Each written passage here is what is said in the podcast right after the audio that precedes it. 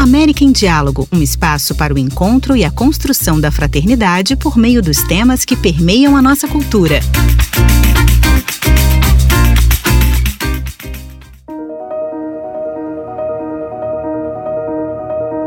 Bem-vindos a mais um episódio do América em Diálogo. O Centro Latino-Americano de Aprendizagem e Serviço Solidário, CLAIS, está completando 20 anos de vida. Essa associação civil nasceu na Argentina depois de uma profunda crise social, política e econômica pela qual passou o país em 2001.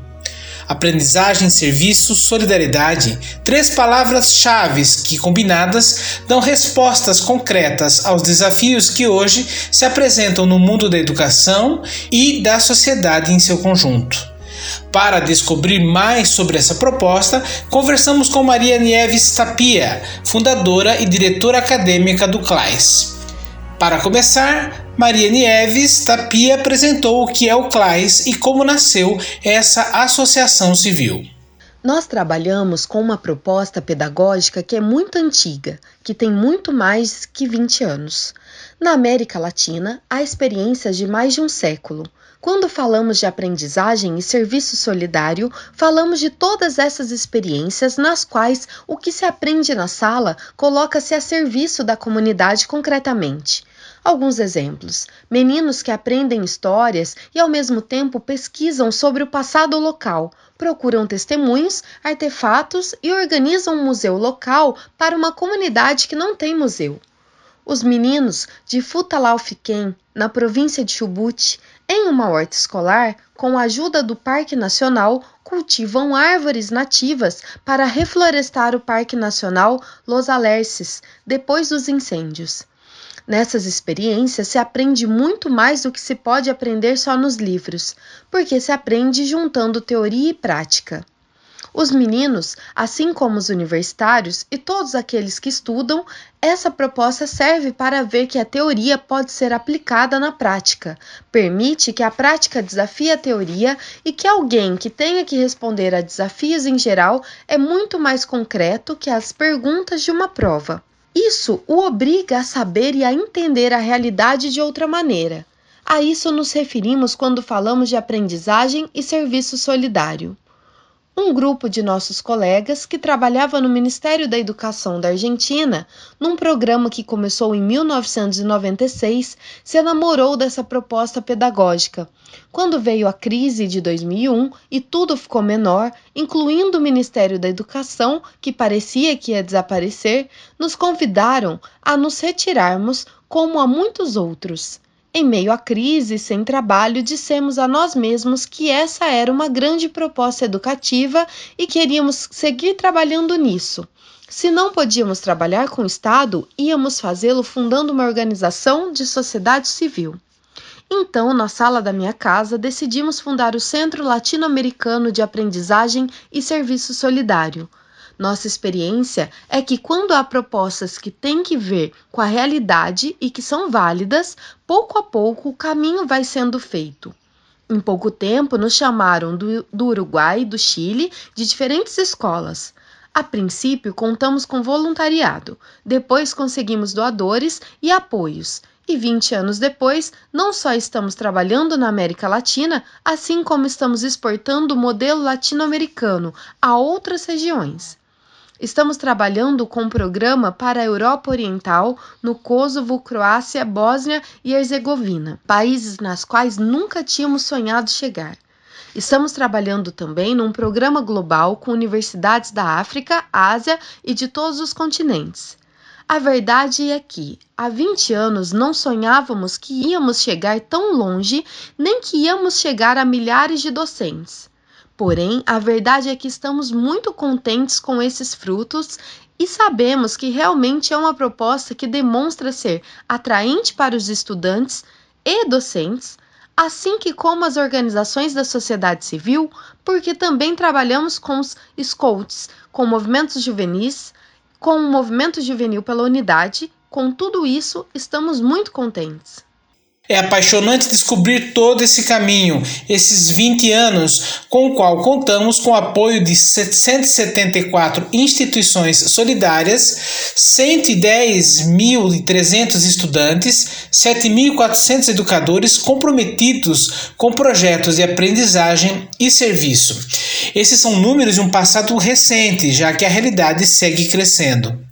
É muito difícil manter os números atualizados, porque sempre há produtos novos, sempre há coisas novas. Esses são números do final do ano passado, e a verdade é que isso tudo é muito impressionante. São números de instituições que nos acompanhamos diretamente, porque depois há muitas outras que passaram por nossas capacitações e que fazem projetos, porém não temos o registro dia a dia. Porém, realmente é uma jogada muito silenciosa, porém muito grande, como acontece usualmente na educação, onde só há barulho de más notícias. Pouca gente fora do âmbito da educação sabe sobre esse assunto. Porém, a verdade é que há milhares de escolas que estão fazendo projetos de aprendizagem e serviço. Não podemos deixar de lado a pandemia e suas consequências, além do chamado da Igreja para trabalhar, assumindo a proposta do Papa Francisco sobre o Pacto Educativo Global. Qual é o seu olhar e sua experiência no CLAIS? CLAIS é uma associação civil que não tem identificação religiosa. Dentro da equipe há pessoas de diferentes crenças e de nenhuma crença religiosa. Nós, além de trabalharmos com escolas estatais, atuamos como escolas com diferentes orientações religiosas. Porém, mais além da diversidade das crenças, me parece que a ideia de pacto educativo global é justamente essa ideia de que se necessita de uma aldeia para educar a uma criança e que neste mundo global em que vivemos é necessário uma aldeia global para educar as novas gerações. Necessitamos que todos, de alguma maneira, sejamos aliados para que todos os meninos e meninas tenham uma educação de qualidade. Com o Cleice, estamos muito próximos da proposta do Pacto Educativo Global, porque um dos pontos centrais desse chamado do Papa, e que agora foi retomado pela Conferência Episcopal Argentina, é justamente o educar para a fraternidade, para a solidariedade, e é o que buscamos fazer há 20 anos. Realmente nos sentimos muito no coração do Pacto Educativo Global, porque cremos que para chegar a uma educação de qualidade para todos, necessitamos também mudar a maneira que educamos. Que não seja só, edu só educar a cabeça, mas sim, como dizia Pestalozzi, e agora de repente o Papa Francisco, há de que se colocar em jogo a cabeça, o coração e as mãos. Nos projetos solidários se dá justamente isso. Não se alcança com o que saber de memória a lição. Não alcança a teoria. Há que saber colocar em jogo as mãos, elamear-se e pôr o coração junto com a cabeça.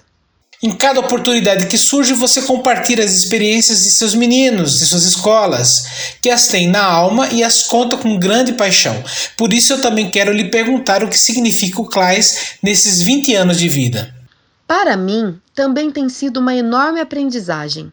Porque é claro que quando falamos desses meninos, dos quais somos educadores, sempre chamamos de nossos meninos. Não porque seja uma propriedade nossa, mas sim porque sentimos que são parte das nossas vidas. A cada experiência de aprendizagem e serviço me ensinou muitíssimo.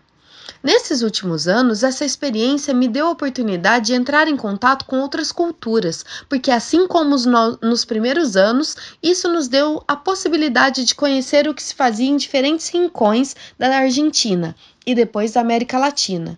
E me admira muito estudantes de uma cidade do norte da Índia que usam nanotecnologia para purificar a água dos poços das aldeias nas quais não se conseguiu obter água potável e que com essa nova tecnologia e uma ciência super sofisticada, esses estudantes conseguiram dar água potável à sua gente.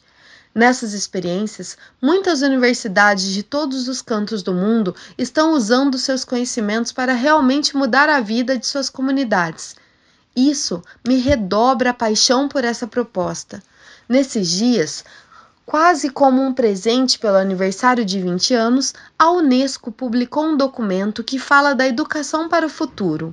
Fala em romper de vez com a escola tradicional e sair dos modelos trilhados de aprendizado pela memória. Um desses grandes caminhos que propõe para a educação do futuro é o aprendizagem e o serviço.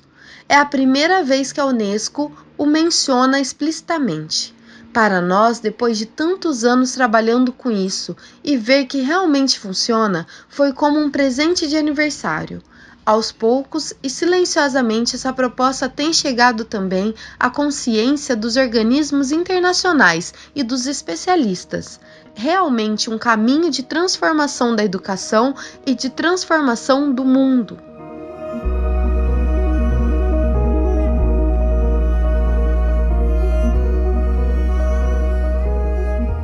Você acabou de ouvir mais um episódio do América em Diálogo, cuja produção foi da equipe argentina de Cidade Nueva Cone Sul.